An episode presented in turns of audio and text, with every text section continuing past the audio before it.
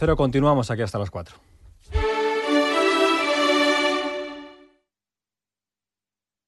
Onda Cero, Extremadura. Onda Deportiva Extremadura. Juan Romero. Hola a todos, muy buenas tardes, bienvenidos a Onda Cero Extremadura, bienvenidos a Onda Deportiva. Martes 10 de enero, día en el que, bueno, pues arrancamos la, temporada, lo hacíamos ayer, pero bueno, con aquello de, de, la gripe, bueno, pues hasta el día de hoy no he podido, bueno, estar con todos ustedes, vamos a estar cada día, de 3 y cuarto a 3 y media, y los lunes y los viernes hasta las 4 de la tarde para contarles un año más todo lo que todo lo que ocurra en el panorama deportivo en Extremadura. En primer lugar, darle las gracias a, Caranca, ¿no? Como, como él mismo se presentaba ayer, mi compañero Rafael Salguero, por bueno, pues eh, por estar con todos ustedes, acompañándoles eh, tanto en el, en el programa regional como en la, tertulia hasta las 4 de la tarde. Nosotros en el día de hoy vamos a hablar con el profe Tinín, como cada martes, pero ojo, eh, ojo porque vamos a conocer en primer lugar un viaje magnífico que ha podido disfrutar acompañado de otros eh, técnicos extremeños la última semana de diciembre. No les voy a adelantar nada porque quiero que lo cuente, que lo cuente él y analizaremos, como no, la segunda división B y la tercera división. Así que sin más dilación, arranca un día más en Onda Cero Extremadura, Onda Deportiva.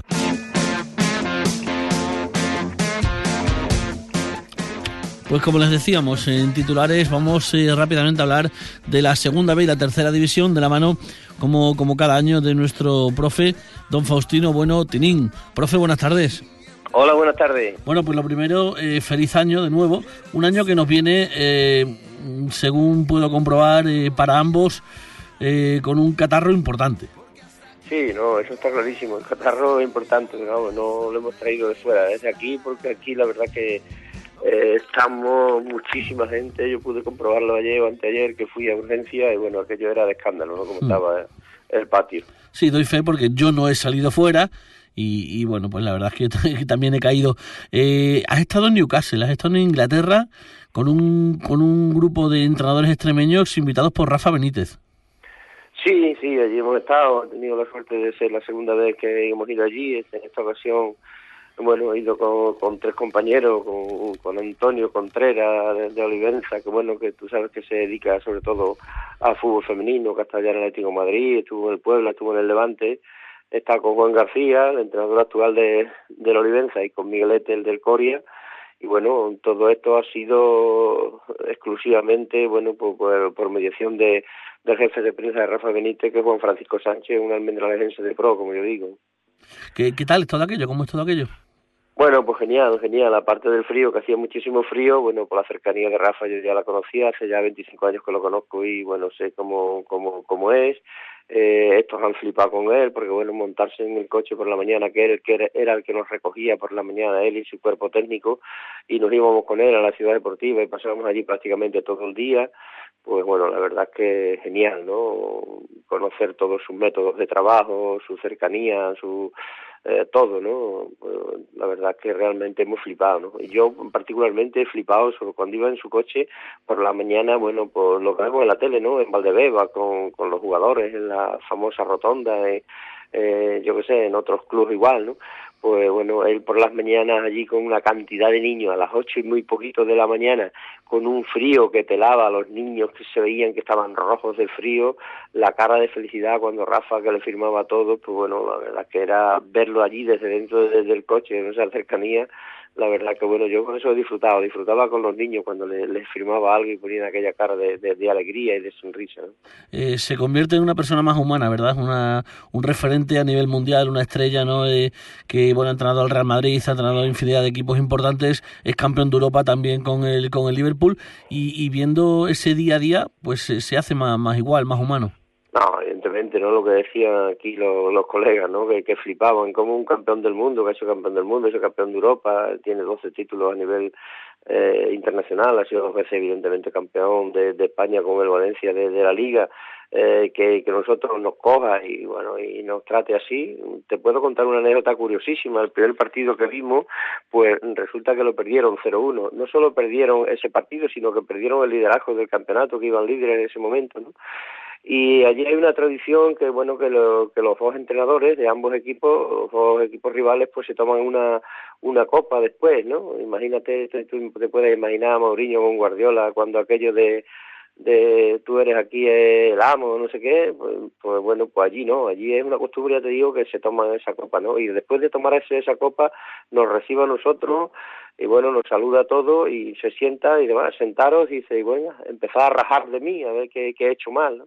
Y bueno, permitir él que nosotros pudiésemos dar nuestra opinión sobre su propio equipo que había acabado de perder, pues bueno, yo creo, ya te digo, que con la cara que nos recibió después ¿Qué, de... ¿Qué le dijisteis? Bueno, pues cada uno dimos nuestra opinión, ¿no? Yo, por ejemplo, le dije que bueno que la salida de balón había sido lenta, otros que, que, bueno que, que, el juego largo, bueno que esto tú sabes que en Inglaterra es, normal, en fin, y él nos dio pues, sus opiniones, evidentemente, ¿no? Estaba de acuerdo con algunas de las que damos, con otras no, pero bueno, cada uno pudimos dar nuestra opinión de lo que habíamos visto y la verdad es que él nos respondió con, ya te digo, con una cara después de perder un partido, pues, pues digna de, de bueno de, de, ser una persona cercana. ¿no? La manera de trabajar, la manera de entrenar, instalaciones y demás, eh, ¿se diferencia mucho de las españolas? Uf, las instalaciones no te imaginas, sobre todo a nivel nuestro, ¿no? A nivel de la región. Yo te puedo decir que, bueno, que, que ellos, entre lo que es su, su zona de, de, deportiva, más la academia, que está pasando como un riachuelo, pues te puedo decir que son, me parece, son 11 y 7, 19 campos, creo que los que tienen, ¿no? O sea, unas extensiones terribles de, unos campos extraordinarios en unas condiciones geniales, ¿no? Porque te digo que en cuanto a eso, bueno, Miguelete, por ejemplo, que sabe que está eh, la isla, la tiene tan mal siempre en cuanto a, a su estado, pues decía, joder, con los campos que hay aquí que yo me estoy jugando, ¿no? Así que bueno, aquello en cuanto a eso es impresionante. ¿no? Eh, en, visteis además otro partido más, eh, tuvisteis dos partidos, una semanita y bueno, eh, ¿qué es lo mejor que te traes? Bueno, pues lo mejor sobre todo esto, ¿no? El, el, ver una vez más, yo ya, ya te digo, yo conozco a Rafa desde hace veintitantos años, eh, lo conozco, conozco su cercanía, he tratado con él, pero sobre todo yo flipaba con Juan, con Miguel y con Antonio, ¿no? Que, que, que estaban disfrutando como, como niños chicos de, de, todo lo, lo, que nos enseñaba, ¿no? No solo ya enseñarnos todo un método, su scouting, por ejemplo, tuvimos también con, con todo su cuerpo técnico, no solo con él, ¿no? Tuvimos con Paco de Miguel, que es el preparador físico, es una persona extraordinaria, encantadora, eh, estuvimos con Antonio Gómez, que es el que lleva todo el tema de scouting, de cortes, de, de, de vídeos, de historias, que luego ellos lo, lo van siempre recortando. Eh, estuvimos también con, con Miquel Antía, que es el segundo. En fin, estuvimos viendo por todo método, ¿no? Y luego otra historia también, pues no solo ya las instalaciones, sino eh, yo diría la cultura que hay en Inglaterra a nivel de, de, educación futbolística es tremenda, ¿no? Tú allí no escuchas un insulto, sino todo lo contrario. El primer partido que iban perdiendo, estaban cantando Rafa, Rafa Benítez, ¿no? O, por ejemplo, llegar nosotros a las 8 de la mañana allí y encontrarte con una plantilla de veintitantos jugadores con ocho o nueve nacionalidades distintas y, y, llegar allí, llegar a tu mesa y saludarnos uno a uno, o sea que bueno, son cosas que tremendo, de verdad ¿no? es algo que tremendo, te llenan, ¿no? efectivamente. Y, y luego, luego, sobre todo, eh, el que un entrenador, como decimos, ¿no? que ha sido campeón de la Champions, de, de la Liga Española, se siga acordando, ¿verdad? De, de gente de aquí, de Extremadura, eh, 25 años después, ¿no? 20 años después de, de haber estado aquí en Almendralejo y eso, eso tiene que, que ser muy bonito.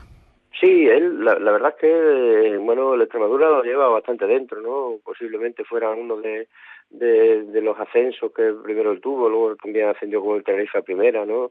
Eh, entonces, bueno, él es un, yo diría que es una persona muy agradecida en ese aspecto, ¿no? Eh, que, bueno, que se siente muy agradecido a la Extremadura por aquella oportunidad que le dio y, y bueno, es una persona que, bueno, ya te digo que, que, es muy cercana en ese aspecto y que si todo el mundo hiciera lo mismo, imagínate la cantidad de entrenadores españoles que tenemos fuera, ¿no? Sería la verdad que, que muy bonito para, para otros compañeros, porque yo estoy convencido aquí que nosotros hemos tenido la suerte de ir estos cuatro, pero estoy convencido que a cualquiera que se le, se le hubiese dicho hubiese estado dispuesto a hacerlo, ¿no? O sea que, que es una es una vivencia, la verdad que muy bonita, muy interesante y fueron bueno unos reyes anticipados. Hombre, claro, pues, pues enhorabuena ¿eh? por la por esa semanita eh, que, que, habéis estado en Inglaterra, en Newcastle, en la casa de Rafa Benítez, en, bueno, pues compartiendo con ellos, la verdad que eh, su día a día y una cosa muy eh, inolvidable. Eh, hablando de la segunda B, eh, hablando del fútbol extremeño, eh, rápidamente, eh, hemos vivido un derby, Villanovense-Extremadura, un Villanovense que no ha fichado aún nada y un Extremadura que, bueno, pues está llevando a cabo una revolución para intentar salvarse. 0-0 en el, en el Romero Cuerda, 0-0 también en el Mérida, frente al Murcia, un Murcia que parece que sí se está reforzando en las últimas horas. Bueno, pues destacar un poco, ¿no? La, el resurgir un poco de, de, de esa Extremadura, ¿no?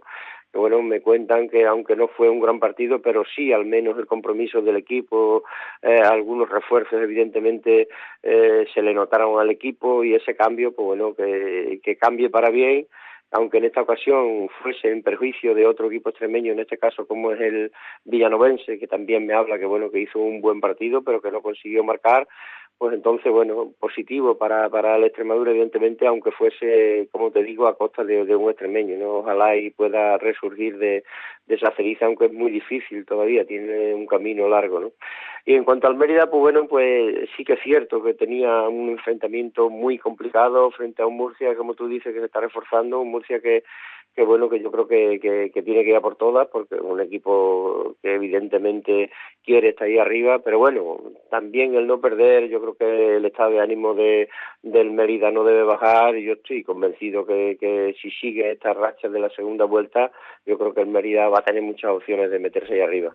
En cuanto a la tercera división arrancaba también la, la segunda vuelta jugaba el Badajoz ya esos cinco minutos en Sierra de Fuentes donde bueno todo acababa como empezaba y bueno, pues empieza ya la segunda vuelta y de momento eh, Cacereño 2-1 al amanecer, Badajoz 2-0 a la estrella, sufriendo, y la Zoga 4-2 al Pueblo Nuevo. Sí, imagínate lo que sufrieron los dos, los dos líderes, ¿no? Con, con equipos en teoría inferiores, pero pero ahí están, ahí están que les, que les costó mucho, pero al final sacaron eso adelante, siguen los dos con esa pugna, aunque bueno, yo creo que, que le falta, le falta, yo creo que no hay un equipo como, como los últimos años, un Extremadura, un Mérida que, eh, que se destacó, pero bueno, la pugna entre ellos yo creo que sí, que va a llegar hasta el final y no sabemos quién será el, el primero, ¿no? Y el Azuaga pues sigue siendo, sigue siendo ese equipo fiable, sobre todo a nivel ofensivo, aunque recibe muchos goles, pero ellos hacen más, ¿no? Eh, ahí está... Eh, el tema de decir, bueno, yo gano porque tengo que hacer un más que el contrario y punto. Aunque a mí me marcan, me marquen tres, yo, yo voy a hacer cuatro, ¿no? Por tanto, yo creo que es muy, muy, muy interesante esa tercera plaza de, de la Suaga. Tropiezo inesperado el Don Benito frente a Fuente de Canto. Sí, sí, es cierto que el Don Benito está sufriendo como equipo, como equipo de, de, la parte baja de la tabla, ¿no? Y eso sí que preocupa para un equipo que quiera estar ahí arriba, ¿no? Eh, un partido también muy interesante, ¿eh? ese Jerez 1, Coria 0, equipos aspirantes. Sí, ahí era una oportunidad. Nosotros veníamos hablando con Miguel eh, durante todo ese tiempo de, de, con el partido que tenía. Él estaba muy preocupado, sabía que se jugaba mucho, que si ganaba en campo del Jerez se podía colocar ahí delante o si no el Jerez lo adelantaba a ellos. Bueno, ha sucedido lo de siempre y el Jerez, pues bueno, está siendo el equipo competitivo de, de otras temporadas que está ahí ya asomando la cabeza y ojo con él porque es un equipo que hay que tener en cuenta. Eh, buena jornada también para los del norte de Extremadura. El Moralos se deshació la Olivenza 2-0 y el Plasencia 3-0 del Valdivia.